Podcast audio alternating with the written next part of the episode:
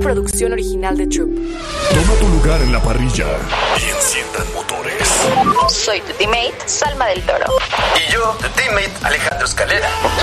Esto es Final Lap. Arrancamos. ¿Qué onda amigos? ¿Cómo están? Sean bienvenidos una vez más a otro Final Lap o un Final Lap de regreso ya en esta temporada. Tres semanas sin Fórmula 1, pero ahora sí regresamos con la que a lo mejor se puede catalogar como la mejor carrera de lo que va de esta temporada 2023, pero sin antes, no quiero adentrarme mucho sin antes presentar a mi compañera de equipo, Salma del Toro. ¿Cómo estás, amiga? Amigo, estoy emocionada. La verdad es que siento que tenía un poco, o sea, ya estaba medio ay no, qué aburrido, otro gran premio, pero creo que este gran premio nos dio de todo, creo que fue algo súper interesante, entonces estoy muy feliz porque hoy vamos a platicar de todo, todo lo que sucedió, pero no olviden de compartir también este, eh, pues este en vivo y también seguir a Final Lab en todas las plataformas de streaming y también pueden vernos en YouTube en los episodios que ahora estamos subiendo para que todos nos decían, hey, los queremos ver en video, bueno, pues ahí está, ahí está listo mucha gente nos pedía también, este, pues sí, obviamente tenemos que acostumbrarnos a que estamos en vivo y andar reaccionando junto con ustedes, ¿no? O sea, de que andarlos leyendo, porque pues normalmente esto no, no se hacía así. Pero, ¿qué te parece si comenzamos, amiga? Que esto es casi siempre tú lo abrías, pero ahora a ver, vamos a, a decirlo yo, ¿no? ¿Qué calificación le das al Gran Premio de Países Bajos? Pues mira, tomando en consideración todo lo que había pasado durante toda la temporada, le voy a dar un 9, esperando que próximamente pueda dar un 10, pero sí creo que ha sido... Sí, sí, creo que ha sido la mejor carrera que hemos tenido. El tema de la lluvia le puso un toque fenomenal. Creo que todos estábamos como muy a la expectativa de lo que es lo que podía pasar. Porque creo que, a ver, el tema del clima, sabíamos que iba a llover, pero como que de repente llovía, o sea, como que decían, ya en tres minutos, y literalmente en tres minutos caía de un tormentón y luego se quitaba. Entonces, eso creo que le puso mucho como sabor. Entonces, me voy a con un 9, ¿tú? Yo creo que también un 9. Si bien eh, hubo, o sea, las primeras que serán nueve vueltas, 12 vueltas estuvieron caóticas, hubo una parte en la carrera en la que estuvo normal, plana, pero es, es, es algo normal. yo creo que ha pasado en, todas las carreras. Pero luego después, de nuevo, ya que empezó a caer el tormentón, la bandera roja, otra vez se puso increíble. Es que para mí, yo creo que también un 9 eh, con todo y todo, o sea, desde las prácticas, de que pasó lo de Danny Rick, que lamentablemente, bueno, ahorita vamos a hablar de eso, pero entra ahora el factor Lawson, entonces ya le agrega un poquito de saborcito a también, de cómo le va a ir. Eh, también está eh, esto de la clasificación que se puso brutal, en la que eh, veíamos ahí los problemas de Ferrari, Leclerc terminó en el muro, eh, Checo Pérez también se veía no tan cómodo a un segundo de Verstappen aproximadamente, Verstappen dominando en su casa, pero luego después era Norris el que se ponía ahí como el principal eh, rival para conseguir la pole position y ya al final Verstappen de nuevo siendo Verstappen, pero sí, la carrera con lo de que eh, empezó con seco, pero después una vuelta, o sea, una vuelta. Eh, literal la lluvia se esperó de que, a ver, deja que comience la carrera. Comenzó a caer, cayó la lluvia, y luego se secó, y luego cayó la lluvia, y luego cayó más lluvia y así el asunto. O sea, me encantó. Hubo una carrera en la que cualquier cosa podía pasar y terminó pasando lo que siempre pasa. Verstappen gana. Sí, creo que al final el resultado igual fue pues lo mismo que hemos visto, pero por lo menos la ejecución de todo el Gran Premio nos dio un poquito más de esperanza o de diversión, digámoslo de esta manera, teniendo por ejemplo unas prácticas dos en donde el mejor tiempo se lo llevó Norris, entonces obviamente teníamos esta expectativa de ¿será que Norris puede estar ahí por la pole? Eh, y bueno, también vimos a un Hamilton, vimos a un eh, Alonso súper fuertes, ¿no? Desde un principio. Ya a Hamilton después, ya en clasificación, no se le vio tan fuerte como lo habíamos visto, por ejemplo, en, en, en otras, las prácticas, por ejemplo. Pero bueno, la verdad es que creo que fue una clasificación entretenida, pero ¿Qué opinas? O sea, a ver, la clasificación quedó eh, Verstappen, Norris y Russell. ¿Esperabas eso de Russell? Porque durante estos últimos grandes premios como que a Mercedes se le veía una evolución, pero siento que se le veía más la evolución a Hamilton. ¿Esperabas que Russell pudiera recuperarse? Digo, tú como fan de Mercedes y también de Hamilton. Eh, sí, o sea, obviamente uno, yo sé la calidad que tiene Russell. Sí esperaba Eh, lo que sí, y mucha gente igual, mucha gente te lo pide, ¿no? De que, así como hablas entre Checo y Verstappen, ¿por qué no estás diciendo nada? Y sí, dije, tienen razón, es verdad que Russell haya quedado tercero y que Hamilton no haya pasado a la Q3, es, es de nombrarse, es de verse de que Hamilton hizo mal. Eh, y como dice, o sea, intenté lo mejor que pude, no se dio, ni modo, o sea, aceptó el error, no puso ninguna excusa y dijo, mañana tiene que ser el día. Eh, eh, y Russell sorprendió, o sea, Russell en tercero, yo creo que necesitaba esto, hace mucho no, no pasaba. Y como dices, yo creo que se tiene que hablar de Norris, Russell, pero también de Albon. Albon quedó en cuarto, o sea. Wow. Eh, ahora, lo de los Williams, o sea, como que creo que en general, Sí, lo hizo muy bien. Sargent pasando por primera vez a Q3, eh, creo que lo hizo muy bien. Eh, siento que a partir de este cambio de team principal, tal cual Williams ha, dado un, un paso. Siento que en mentalidad y obviamente técnicamente el monoplaza va muy bien, va muy rápido, son muy rápidos. De hecho, en todas las prácticas, incluso en clasificaciones, veíamos a Albon estar ahí. Ahí, creo que Albon ha se ha desarrollado como un piloto, no sé, yo lo veo como más maduro, como que sabe tomar decisiones, no sé, me da esa, esa vibra, pero definitivamente yo creo que las cosas que más que, eh, que tenemos que aplaudir directamente es a los Williams y a Albon en específico. No, yo a Albon sí tengo nada más puras cosas buenas que decir porque es de los pilotos que he mostrado ahora un manejo de neumáticos increíble, o sea, si a Checo le decíamos que era, eh, o sea, ser reconocido como el que mejor maneja neumáticos, que ahora Red Bull está pecando de más, eso es otro tema, pero yo creo que a Albon, cuando se retire Checo, yo creo que él se le debe pasar el manto al que mejor cuida los neumáticos, o sea, incluso los interns, cómo los alarga, eh, los igual los de seco, ya cuando comienza a llover, eh, está haciéndolo increíble. Desde Silverstone o desde, ¿qué será? Si desde Silverstone, desde Hungría, que se le ve muy, muy bien, ha conseguido muy, muy buenos puntos. Y, o sea, cuarto lugar en Williams. Sí, Eso dímelo en 2019, 2020, parece como nada, no es cierto. O sea, es broma. La verdad, ajá, es broma. Y Albon lo está haciendo muy bien. Eh, se me hace muy minucioso, quitándole el error que tuvo en Australia, que fue de la nada, que trompeó Albon está siendo de los mejores pilotos de esta temporada, 100%.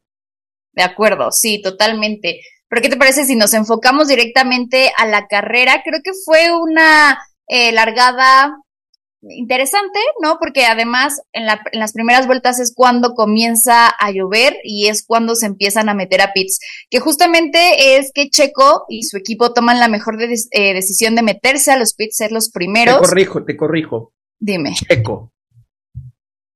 Nada más. Nada más. La decisión fue de Checo. Ok, bueno, pero, o sea, como equipo lo trabajaron bien porque después se tardaron 10 segundos en cambiarle unas llantas que creo que ahorita en, en, nuestra sección favorita lo vamos a platicar. Creo que tengo muchos sentimientos encontrados, pero bueno, ya lo platicaremos. Eh, se mete a Pitts y con esto hace que quede en primer lugar. Se tardaron con Max Verstappen en meterlo, con eso pierde obviamente el liderato de su, de su gran premio de casa. Eh, ¿Qué te pareció? O sea, tal cual, creo que eso le puso un poco más de sabor a la carrera, creo que eso lo hizo inesperado. Eh, tenemos a Sou que también queda en los primeros lugares, que es algo Segundo. que... Sí, sí, que fue de qué está pasando, ¿no? Y que, que creo estuvo bueno. Y también, obviamente, el tema de las estrategias pasó a tomar, pues, mucha importancia justamente por eso, ¿no? Literalmente, el primer eh, piloto que se metía a pits cuando empezaba a llover, sabíamos que iba a tomar pues una ventaja sobre el resto. Entonces, eh, me gustó este gran premio justamente por eso, porque no fue algo tan repetitivo como, o sea, la, la parada de pits obligatoria, sino más bien había como esta sensación de que en cualquier momento iba a pasar algo. Sí, no, o sea, con una vuelta que se tardaran en meter a Inter, pues lo que se vio, ¿no? O sea, Verstappen iba ganando, Checo Pérez iba en, creo que iba en séptimo o en octavo en ese momento.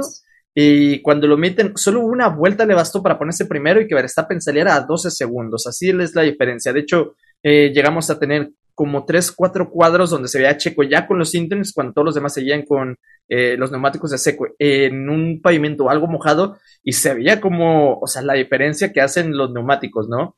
Eh, pero sí, me gustó muchísimo las estrategias. Tuvimos a Hamilton, que él empezaba en medio, o sea, es el único piloto que comenzaba con neumáticos medios con, como con el sentido de alargar hasta que llegue la lluvia, para que los otros tengan la, o sea, para tener mejores neumáticos y así agarrar ventaja, ¿no? Que los otros a lo mejor tengan que hacer un pits antes Y él no, él dijo, pues yo alargo, pero ¿qué crees? Pues eso le terminó afectando, le terminó pasando una muy mala jugada porque todos los demás salían con neumático blando, agarraron ahí su ventajilla del inicio y después tuvieron que meterse a, a, los pits. Por eso Hamilton cayó hasta abajo, pero también una muy, muy buena estrategia. Cambiaron, fue de los primeros en volver a cambiar a, neumático de seco creo que incluso antes de que metieran a Verstappen fue que entró y es por eso que también desde ahí subió increíble y, y, bueno, Hamilton, o sea, pues también hay que hablar de su tremenda remontada, hasta quedó por arriba de, de Russell, ¿no? Pero bueno, Russell ahí después tuvo un contactillo, entonces por eso terminó abandonando, pero la carrera en sí, todo esto de estrategias me encantó.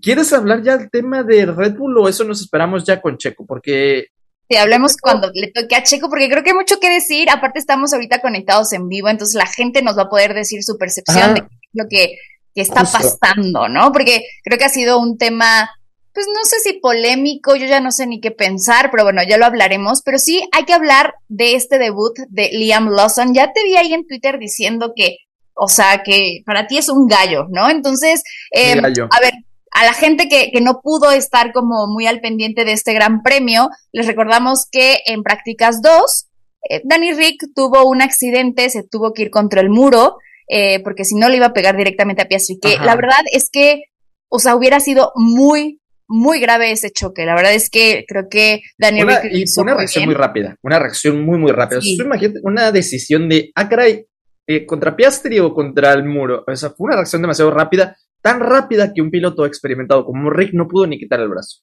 Exacto, y justamente el impacto hizo que tuviera una fractura en la muñeca que ya Danny Rick para este momento sale a decir que ya lo operaron. Yo estuve viendo una nota donde dijeron que fue más grave de lo que pensaban, pero que seguramente va a poder regresar pues después de, de Monza, ¿no? Obviamente tiene que haber rehabilitación, tiene que, o sea, todavía es un proceso, pero hoy se confirma que Liam Lawson va a estar pues supliendo tal cual a Danny Rick porque pese a todo, obviamente en la clasificación no fue una gran clasificación, quedó frente a su noda. ¿Qué? Sí, eh, en la carrera terminó frente a su noda. Obviamente también hay diversos factores, o sea, claro. creo que su noda también tuvo sus porqués. Eh, ahí, no fue tanto de él, pero oye, que en. pongamos en este contexto. Liam Lawson se ha tenido una que otra práctica en Fórmula 1, ¿no? De esas veces que mete en FP1. Sí pero es un piloto, ajá, pero es un piloto que pues normalmente su temporada es en la Super Fórmula japonesa. No tiene prácticamente, experiencia en un Fórmula 1 ni en carrera. Eh, le hablan para que se suba en la práctica número 3 y solo tiene esa práctica. Luego tiene la clasificación que fue de condiciones mixtas y luego en la carrera sí. con una con una carrera que como esta que fue súper, súper confusa, que fue de cambien las llantas, que luego no las cambien, luego con lluvia.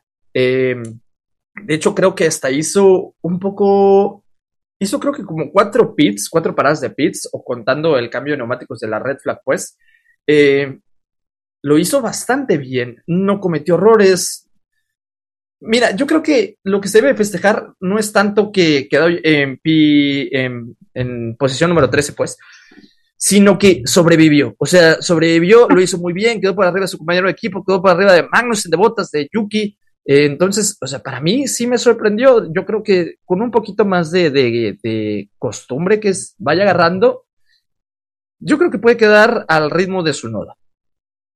Pues sí, ahora, digo, pues al final creo que va a ser una muy buena carta de presentación como esta adaptación que tuvo tan rápido, porque como lo dices, o sea, incluso él salió a decir como, o sea, tuve que llegar a la práctica 3 contra reloj, ¿no? Porque a mí me avisan y yo tengo que moverme o trasladarme, eh, pero bien, o sea, creo que lo hizo muy, muy bien. Eh, ¿Qué calificación le darías? Porque digamos que ya tuvimos a Debris, ya tuvimos a Danny Rick y ahora tenemos a Liam Lawson, que seguramente va a regresar eh, Danny Rick en pocas carreras, pero ¿qué calificación le darías respecto a los demás rookies que tuvieron su inicio esta temporada? Yo creo que sí lo ha hecho, ya hizo mejor que Debris, ya lo hizo mejor que Debris, sí o sí, y yo creo que a lo mejor está a la altura de Sargent, pero yo le pondría un 8 por todo el contexto que es, ¿no? De, de que apenas está subiendo al Fórmula 1 y una carrera tan complicada como esta, terminó en 13, cerca de puntos, muy bien.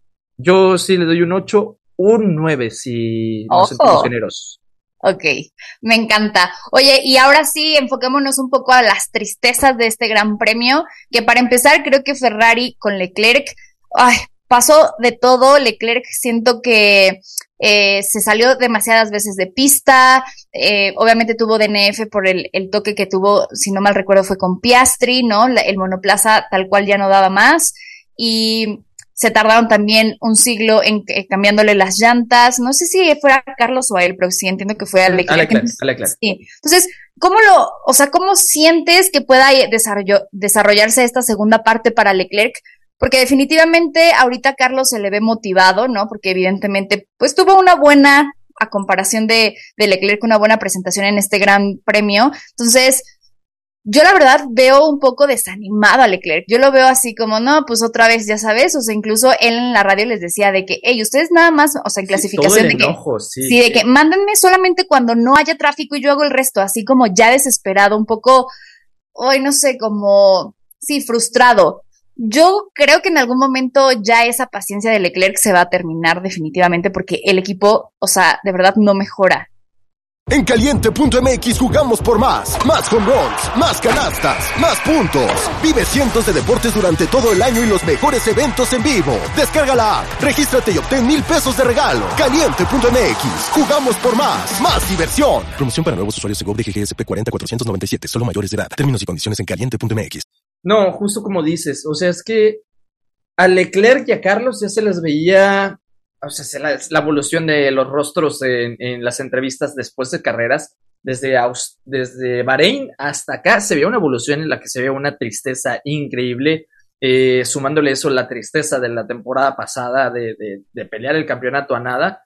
Eh, sí se les ve una frustración, solo que siento, es, esto es algo que siempre digo, Leclerc es muy buen piloto, es un, un gran talento que te puede sacar chispazos eh, de o sea, te puede sacar chispazos y cuando es su día, yo creo que muy pocos pilotos pueden contra él. Y en su día puede contra Verstappen, ya lo vimos ahí la, la temporada pasada en, lo que fue Bahrein, ¿no? Como hasta en análisis de carrera se puso a Verstappen de hijo, en Bahrein, en Arabia Saudí, ¿no? Que estaban peleando también entre ellos. Eh, en análisis de carrera es muy bueno. ¿Qué es lo que pasa con Leclerc? Los errores que comete él. Esas son las cosillas que le van afectando. Con Carlos Sainz a lo mejor no es un piloto que te saque una pole position de la nada o, o, te pueda ganar a lo mejor una carrera con súper, súper ventaja y súper destello, ¿no? Pero como este gran premio lo tuvimos, quedó en quinto. Eh, es un piloto que calladito iba y suma demasiados puntos. De hecho, ahorita ya Carlos Sainz vuelve a ser el líder de Ferrari en puntos. Exacto. ¿Por qué? Por la constancia que tiene. Digamos, no, no es como que saque sus booms, pero él se mantiene en una línea recta. Porque Leclerc es super punta y luego abajo. Y luego punta, abajo. Esa es la cosa. Son dos cosas muy, muy diferentes. Eh, pero en este Gran Premio de Países Bajos, uh, vi también el tweet de, de un analista de Fórmula 1 que se llama Javek López, no sé si lo conoces, y, y lo, ¿Sí? lo, puso bastante bien. Lo que, lo que yo también siento es, a Leclerc sí se le ve derrotado, como que siento que este fin de semana se entregó, este fin de semana completamente no se le vio en clasificación. O bueno, es que también, si te pones a ver la radio, está a risa, ¿no? Con lo de que decías que Leclerc en, en la clasificación diciéndole a sus ingenieros, ¿no? De que es que tienen que sacarme cuando no haya tráfico, ver lo de la temperatura sí. de las llantas, tal, tal.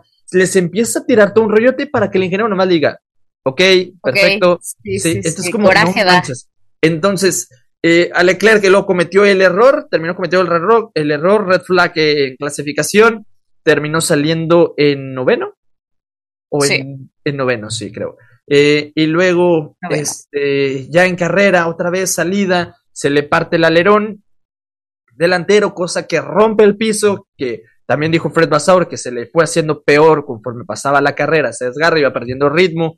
Eh, es más, hay un muy buen rebase que le hace Liam Lawson a Leclerc. Sí. Eh, tenía sí. Leclerc daño, pero Liam Lawson, tremendo rebase. Eh, aplausos ahí a, a, Liam Lawson, ¿verdad? Pero bueno, eh, entonces, todas estas cosillas, a Leclerc yo creo que sí se fue rindiendo y luego cuando fue para lo de los neumáticos Inters, fue porque Leclerc sí lo pidió muy pronto en pits, pero también los ingenieros no estaban ni siquiera, los mecánicos no estaban ni siquiera despiertos, o sea, fue un cúmulo de cosas que si te fijas a Carlos Sainz no se ve que le afectó tanto, pero pues nada, o sea, para mí Leclerc sí en este estuvo entregado. Ahí Alexa Valdés nos dice, amiga, perdón que te interrumpa, dice, tiene que aprender a ser su propio ingeniero como Sainz. Ándale, prácticamente eso yo creo que es la ventaja de Carlos Sainz, que no solo está pensando en lo que le está diciendo su ingeniero como tal, sino él está pensando en qué hacer y él les da las instrucciones, ¿no? Exacto. Más o menos.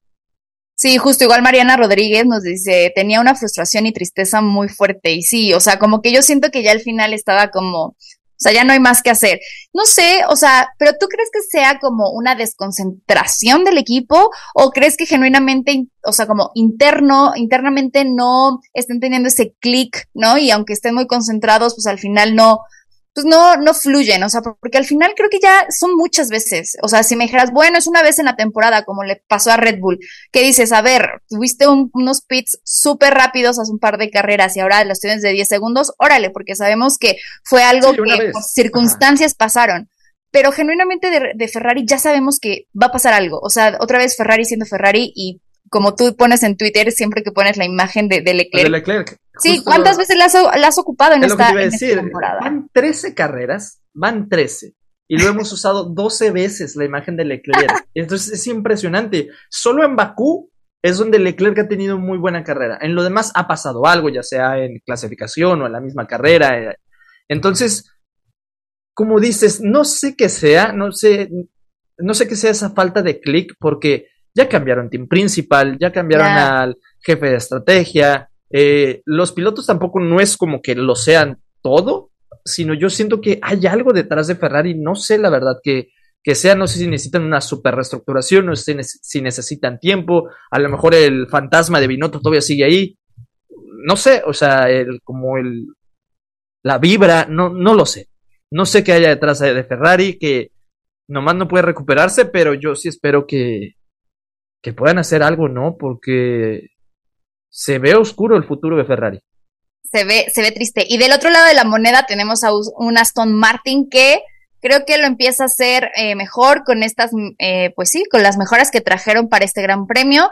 Eh, al final estaba viendo un, una, un, como una comparación de cuántos puntos ha llevado Alonso al equipo que lleva 76%, creo, mm, si no mal recuerdo, eh, de los puntos que tiene hoy Aston Martin es gracias a Fernando Alonso, recupera, puede llegar a podio. Eh, y bueno, la verdad es que feliz por, por Fernando porque creo que es una persona que él mismo como que siento que le da esa luz al equipo de que, hey, venga, vamos a ganar, vamos a tener el podio. La 33 creo que en esta ocasión se veía cerca, ¿no? Después de la, de la bandera roja yo dije, ojo con Alonso, porque Alonso es perro ahí en lluvia, pero bueno, al final se, se queda con el segundo puesto, que bien, bien por él. Y bueno, pues Lance, digo, no hay mucho que decir, ni siquiera creo que lo mencionaron en la transmisión, por lo menos en la internacional, ni siquiera lo mencionaban, entonces es como, no sé, pasa un poco desapercibido. No, bueno, es que también, o sea, es un Aston Martin que queda sin puntos. Eh, algo que, que, estoy viendo es que en Aston Martin, ok, eh, Stroll es el hijo del dueño, pero ya no es el piloto número uno como siempre lo había sido, tipo con Checo o o con Vettel, el, número uno era Stroll. Todas las mejoras primeras eran para Stroll.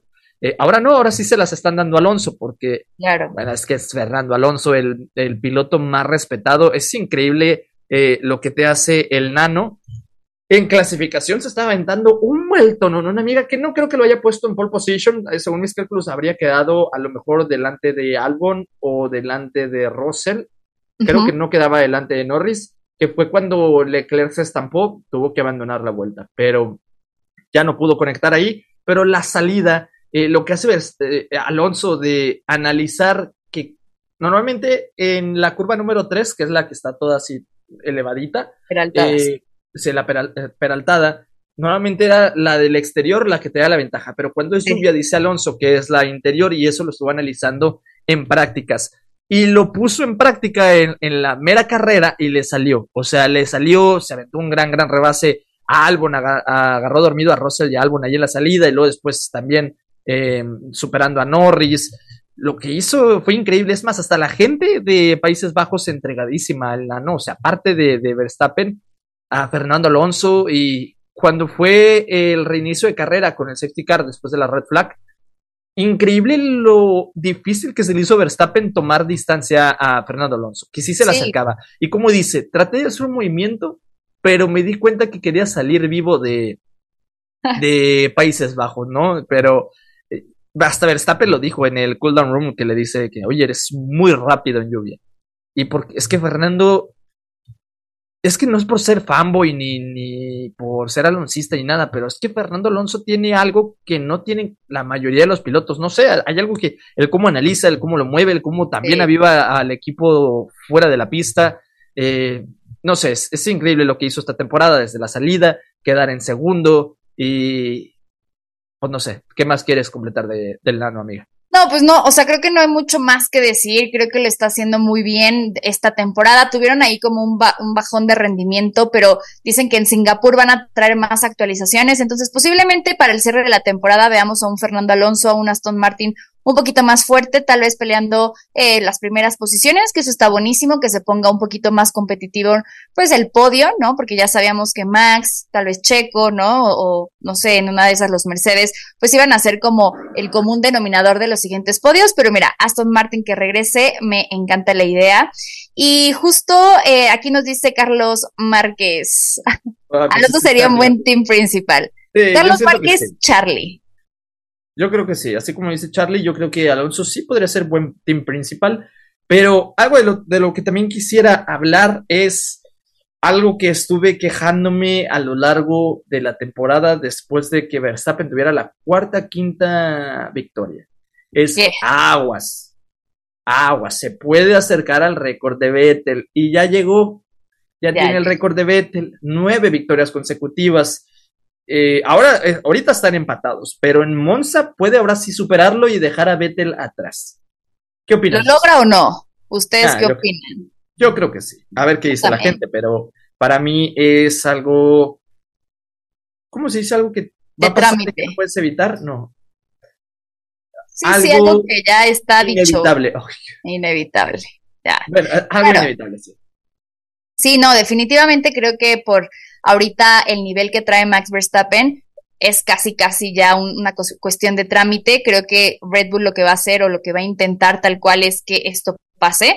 Y pues o saber, creo que lo merece, creo que lo ha hecho muy bien en estas últimas eh, temporadas, creo que es un piloto que nunca tiene un error y, justamente eh, Lando lo decía cuando le entrevistaron eh, en la clasificación, es que yo estaba esperando que, que Max Verstappen tuviera un error, pero no los tiene, ¿no? Entonces creo que ahí va la diferencia entre entre lo que está marcando hoy Max Verstappen, que genuinamente todos decimos, ¿qué está haciendo? O sea, ¿cómo lo logró? ¿Cómo es tan consistente? Y además lo mental creo que que le ayuda muchísimo. Pues sí, yo también creo que lo va, lo va a romper, que creo que sería algo bueno eh, para Max, eh, pero bueno, pues a ver qué pasa. Digo, todo, todo puede pasar, digámoslo de esta manera. Podría haber un DNF, podría haber algo que pudiera cambiar la historia, pero por el momento yo digo que sí.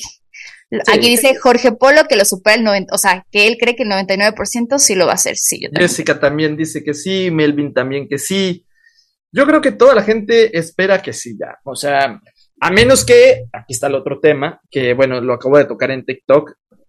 La maldición de Monza. 2019 ganó Leclerc, 2020 DNF. Eh, 2020 ganó Gasly, 2021 hace DNF. 2021 lo gana Ricciardo, eh, 2022 hace DNF. 2022 lo ganó Max Verstappen. ¿Habrá DNF de Max Verstappen? No lo creo. Tampoco. Ya habíamos dicho que Max Verstappen, literalmente todas estas eh, teorías no, le aplican a Max. Siempre cuando va a pasar algo, mira, Max dice, hey, esto no es para mí y logra ya sea romper la, el, bueno, el, ¿cómo se le llama? Este, no, el mito o ahorita dijiste la palabra. Bueno. Maldición. Maldición. O sea, es como, no, a mí no me aplica esta maldición, ahí se ven y listo, ¿no? Logra eh, la victoria o logra superarlo. Entonces, yo tampoco creo que pasa. Si sí, neta, empezaremos a tomar. Las maldiciones en serio. Sí, exactamente. Justo, justo. Pero, pero sabes que Alex, sí quiero ya. No, me muero. Estaría.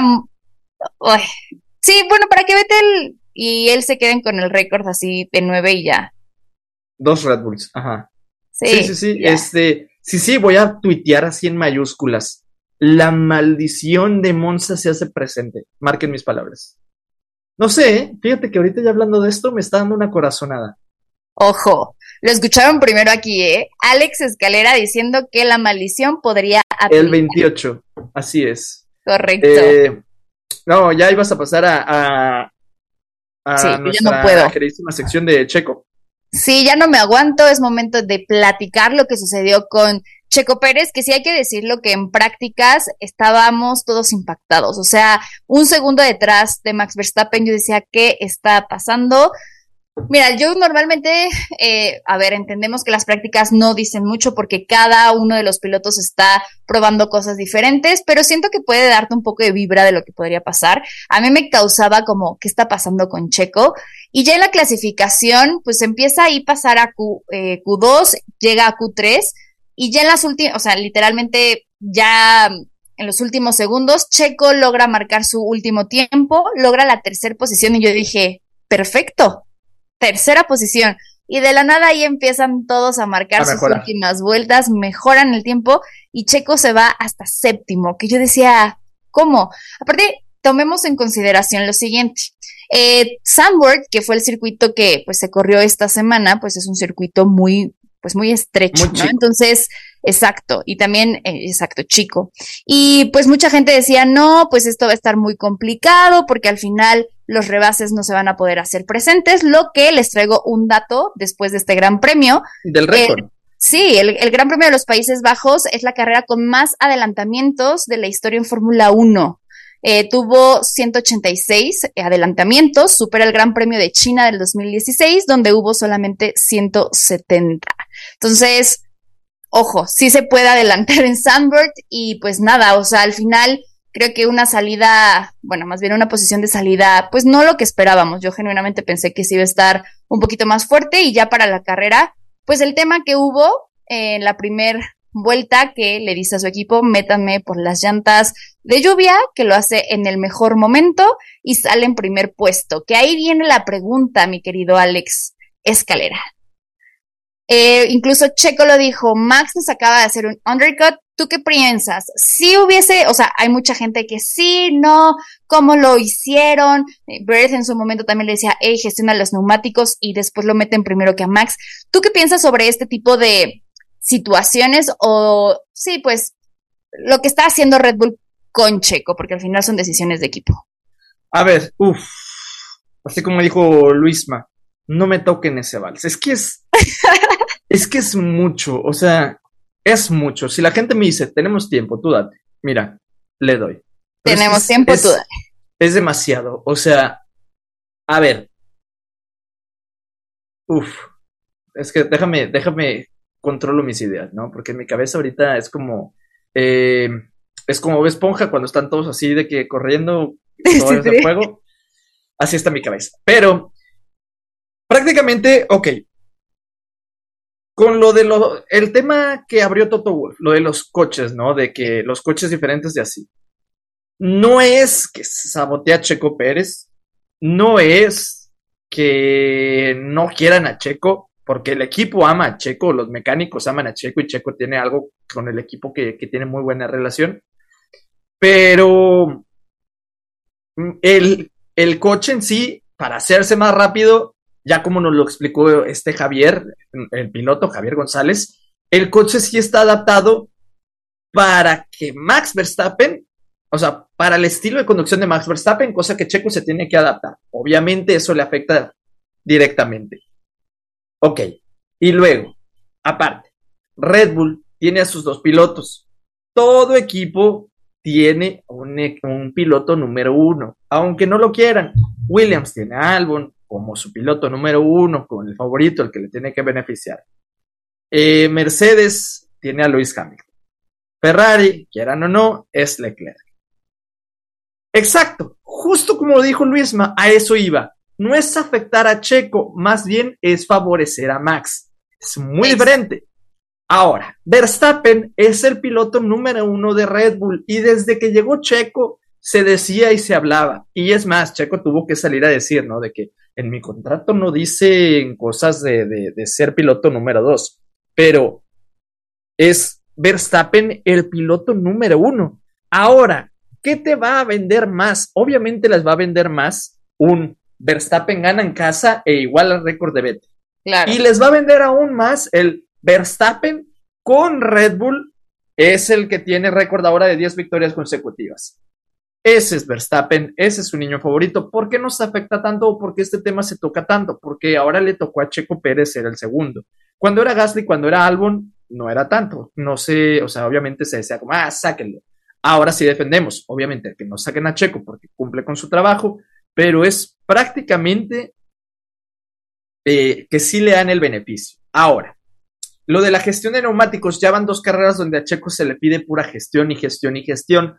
En esta sí se me hacía un poco más lógico porque estaban esperando, o sea, estaban esperando, se tenía que gestionar muy bien los intermedios porque el intermedio cuando se comienza a secar, eh, con poquito que, con poquito que te tarda se comienza a calentar demasiado y eso puede hacer perder tiempo. Entonces empezar a gestionar. Lo raro es que Ahora les, sí le pidieron gestionar demasiado, tan así que Fernando Alonso terminó por pegarse atrás, poniendo un poco en riesgo ahí el, segundo lugar, pero sí se la jugaron mal, y yo lo dije yo lo tuiteé, sí se la jugaron mal. Sí se la jugaron mal, ok, a lo mejor Verstappen sí lo iba alcanzando, pero un equipo, o sea, normalmente yo otro equipo vería a lo mejor con, ¿cómo se dice? Verstappen sí lo iba alcanzando, pero no los quisieron dejar pelear, más bien, esa es la cosa. No los quisieron dejar pelear, quisieron hacer el cambio en pits, ni siquiera en pista, ni siquiera, yo creo que para no meterse en esa polémica de Checo deja pasar a Max, quisieron hacer el cambio en pits. Eh, se supone que por regla o por, eh, no sé cómo se diría, e, el, que va adelante es el que tiene el favor de entrar a pits primero. Se supone que así siempre es. Eh, es algo que no es regla, pero es algo que se acostumbra, ¿no? Ahora no, ahora les decidieron meter a Verstappen primero para que salga en... Eh, o sea, metieron a Verstappen primero para que salga primero y luego Checo segundo. Esto porque Christian Horner, Christian Horner dijo que lo vieron como equipo global. Porque si metían primero a Verstappen, había el riesgo de que se metiera Alonso y no me acuerdo quién más. Y entonces cuando saldrían, estaría Checo primero y Max Verstappen en cuarto. Entonces dijeron, como equipo, si metemos primero a Verstappen y luego a Checo, vamos a, Checo, vamos a quedar como uno dos. Como equipo suena bonito, pero ¿se la jugaron mal? Sí. Claro. No, sí, definitivo. Aparte a mí lo que tampoco me causaba mucho, incluso lo estaban eh, poniendo en redes, era como, a ver, está, vas a gestionar neumáticos, pero sabes que hay probabilidad de lluvia, ¿no? Entonces, mm, o sea, a ver, sí puede ser que llegue 5 o 10 minutos después de lo que tienes programado, pero híjole, digo, yo no soy eh, ingeniero, no soy como tal una experta, pero hoy me, me, me, causa estrés el, el maneja las llantas, este, híjole, no sé. Y luego la verdad es que el tema de que lo meten a pits, ¿no? De una, de una manera, eh, bueno, que ahí se tardan 10 segundos, que sí me dio un poco de coraje porque me sentí y dije, hey, no, no son Ferrari, ¿no? Ya sabes, a ver, esto les pudo haber pasado con Max, les pudo haber pasado pues con Checo en este caso, pero sí dije, oh, qué suerte, luego Checo tiene ese eh, pequeño despiste que pega un poco, pero bueno, sigue en carrera, que también obviamente hizo perder su segundo puesto, y claro está que, eh, bueno, pues ya... Eh, al final la penalización, que ya él ya dijo que fue un tema de, pues no, no fue, digamos, a propósito, entró a los pits, estaba como tal inundado y el monoplaza, ¿cómo se dice? Iba a decir patinó, pero hay un... No, el, ay, hasta lo tuiteó Charlie hoy, el aquaplaning, ¿no? Aquaplaning, exacto. Entonces, bueno, pues ya ahí no pudo controlar directamente la, pues la velocidad y incluso ahorita acaba de subir una historia Checo Pérez, ¿no? Que sí, viendo. sí, triste, como un perrito ahí todo llorando. Pues nada, le hacen una penalización de cinco segundos. Yo en algún momento soñaba y decía, ah, puede ser que lo logre, puede ser que lo logre y, y pueda abrir ese gap de cinco segundos, pero bueno, al final no se logra y queda en cuarto puesto. Que a ver, mmm, no es que sea un mal resultado, creo que es un buen resultado, eh, pero bueno, a comparación de Fernando Alonso, que ahorita pues digamos es el contendiente a este segundo puesto, pues... Es un mal resultado, es un mal resultado por lo que dices. O sea, es que, pues, ay, cuarta posición no es tan malo, antes lo festejamos, sí, antes, cuando tenía el Racing Point, cuando estaba en Force India. Ahorita es un mal resultado porque tiene un Red Bull, eh, porque Fernando Alonso quedó por delante de él, por lo que ahora le resta puntos. Que por cierto, para ahí a todos los que les gusta la numerología, la diferencia de puntos es de 33, ¿eh? Ahí lo dejo. Repíteme ese numerín. 33, así es. Eh, y eso es por lo que se puede decir que es mal resultado. Sí. Y como te decía, Red Bull se la jugó chueco, pero Max Verstappen iba a ganar sí o sí. O sea, es que a lo que voy y lo que quería dar a entender también en TikTok, pero con el calor del momento no se puede dar a entender muy bien a la gente, es, ok, en esta ocasión ayudaron a Max Verstappen y, y a Checo se la jugaron mal, no lo dejaron ni siquiera defenderse o hacer algo, que ponle, a lo mejor Verstappen sí lo habría alcanzado, pero a lo que voy yo es, en verdad, que no dude la gente que Max Verstappen es un pilotazo. hay mucha gente, hay mucha gente allá afuera que sigue dudando de si Max Verstappen es, es de otro nivel, que solo es algo que Red Bull quiere dejarnos ver. No.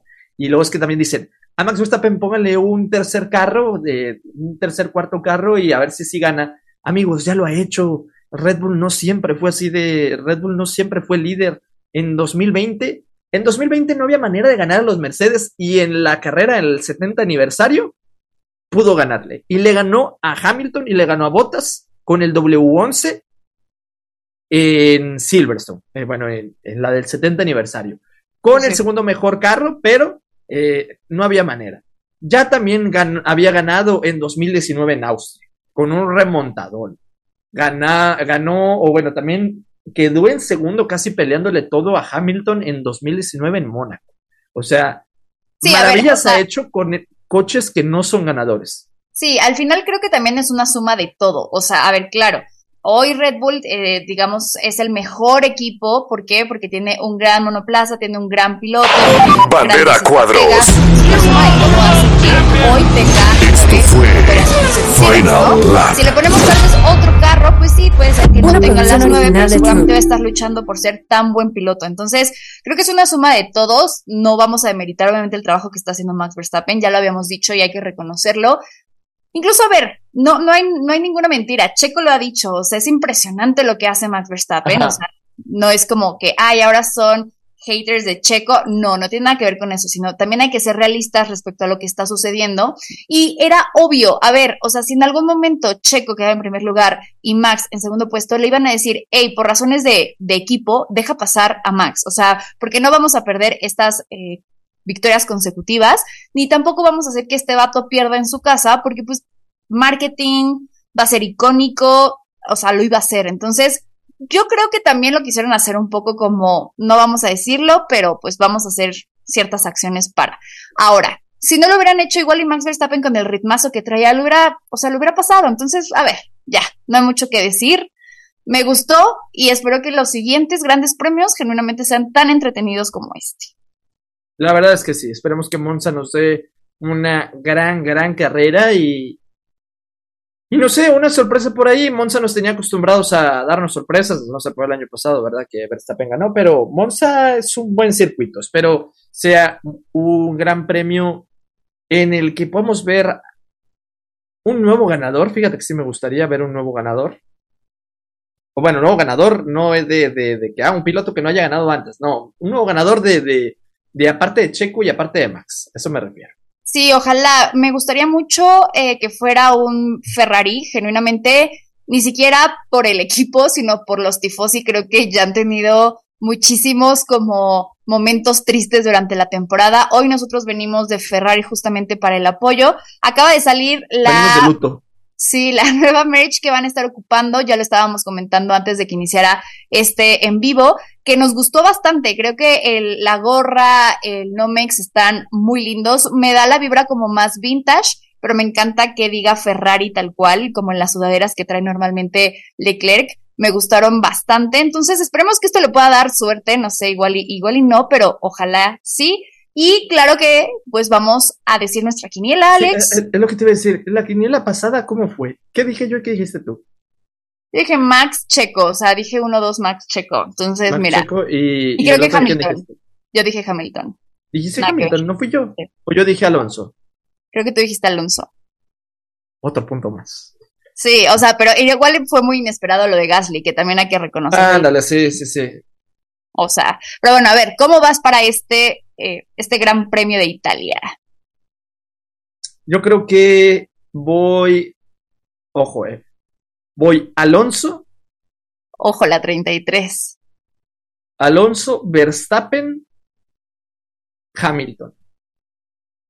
Ok, yo voy a decir, eh, mire, me voy a poner muy eh, soñadora. Pero voy a decir eh, Leclerc, Max y Checo.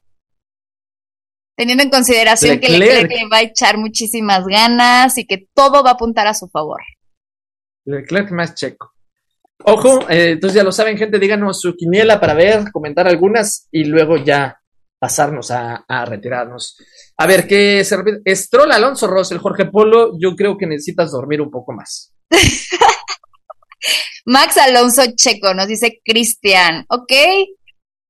Pues puede ser Max Alonso Carlos. Sí, la verdad es que sí, o sea, siento que a Leclerc lo, que le hace falta es un poco de, confianza, de nuevamente agarrar este ritmo, por eso lo puse en mi podio. Saben que yo amo a Carlos y que es, es mi piloto favorito, igual que Checo, pero, ay, es que ver su carita toda triste, dije, ay, ya, pobrecito, tiene todo para, para ser campeón del mundo, excepto esa escudería que nomás no, nomás no está rindiendo frutos. Ándale, ve, ah, está bien, estoy en triste esa foto, pero, a ver, Alexa Valdés dice, Verstappen, Checo, Piastri, Jessica nos dice Leclerc, Checo, Hamilton, el Charlie nos pone Checo Alonso y Piastri. ¿Ese Carlos Márquez es nuestro productor del podcast o es un, un, escucha? Sainz Checo Alonso. Pues ya está, déjenos tal cual ahí en los comentarios los podios para ver quién latina. Pues nada, Alex, de verdad creo que he disfrutado muchísimo este episodio. Creo que había muchas cosas que decir y todas se tocaron, así que 10 de 10. Cuéntanos dónde te podemos seguir en redes sociales, mi querido Alex. Como Escalera F1 en TikTok, en Twitch, en YouTube, en Insta y como Alex Escalera 17 en Twitter. Y yo me pueden seguir como Salma-del Toro en todas las redes sociales. Y recuerden seguirnos ahí en Troop Audio. Ahí están todos los episodios en Spotify, en Amazon, en Apple Music. Así que corran a escuchar los episodios pasados porque de verdad son unas joyas. Pues nada, volveremos más fuertes. Volveremos más fuertes. Bandera cuadros.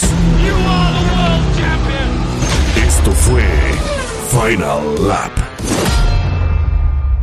una producción original de Troop.